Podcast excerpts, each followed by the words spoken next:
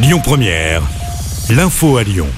Bonsoir Marie, bonsoir à tous. À la une de l'actualité, ce terrible drame ce matin à Lyon. Le conducteur d'un scooter est décédé dans une collision avec une cycliste. Ça s'est passé vers 8h30 à l'angle du quai Maréchal Joffre et de la rue de Condé dans le deuxième. La victime est un homme âgé d'une soixantaine d'années.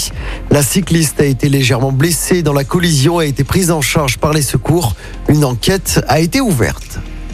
Bonne nouvelle dans l'actualité, l'adolescente portée disparue à Neuville a été retrouvée saine et sauve. La jeune fille n'avait plus donné de nouvelles depuis lundi après-midi. Un appel à témoins avait été lancé pour retrouver Lilou, âgée de 12 ans. Elle a été retrouvée en bonne santé la nuit dernière. Dans l'actualité également, les élèves vont pouvoir retourner en classe sans le masque la semaine prochaine. À compter de lundi, cette mesure sera levée.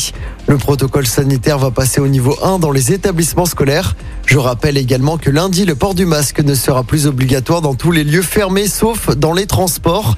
Le pass vaccinal sera également suspendu dès lundi. Une nouvelle marche pour le climat demain à Lyon. Le collectif Lyon Climat et plus jamais ça Rhône co-organise le mouvement et appelle des dizaines de milliers de personnes à se retrouver dans la rue ce samedi à Lyon, à un mois du premier tour de la présidentielle. La manifestation partira à 14h de la place Jean Massé. On termine avec euh, du sport en rugby, la suite du tournoi des six nations ce soir. L'équipe de France, invaincue, poursuit ses rêves de grand chelem. Les Bleus se déplacent au Pays de Galles.